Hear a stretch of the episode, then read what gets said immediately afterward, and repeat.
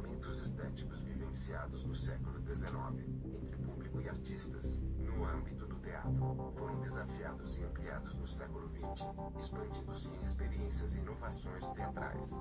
Naquele momento o naturalismo cênico dominava as convenções teatrais, em seguida, no início do século XX, novos movimentos e experimentações artísticos começaram a surgir em oposição às experimentos se destacam o expressionismo alemão, o teatro épico, o teatro da crueldade e o teatro do absurdo.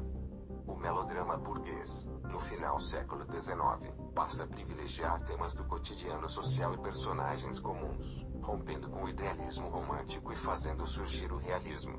Anton Chekhov, 1860-1904, foi um dos representantes do realismo, mostrando o dia a dia do povo russo, inovando no diálogo dramático e retratando o declínio da burguesia russa.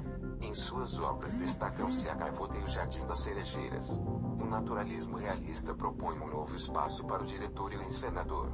O russo Konstantin Stanislavski, 1863 a 1938, é o maior representante do naturalismo, e chegou a criar um método específico de encenação, interpretação. O espaço cênico naturalista também precisou passar por mudanças, para dar condições visuais e acústicas ao público, já que a ideia central dessa estética seria a identificação de cada pessoa na plateia com os personagens, de forma que a atmosfera da cena lhes causasse uma espécie de simulacro, uma segunda realidade.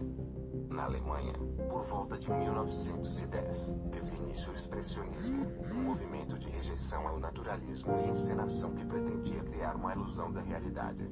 O expressionismo inovou radicalmente o cenário, apresentando uma leitura não realista, estilizando e distorcendo os elementos da cena. Pretendia chamar a atenção do público para a arte em si mesmo e não para a imitação da vida. Georg Kaiser, 1878 a 1945, e Ernst Toller, 1893 a 1939, foram os primeiros expressionistas no teatro. Seus trabalhos buscavam mostrar a expressão do sentimento humano, ao invés de apenas retratar a sua realidade externa. Exibindo ainda temáticas sociais, mostrando o homem em luta contra a mecanização desumanizadora da sociedade industrial.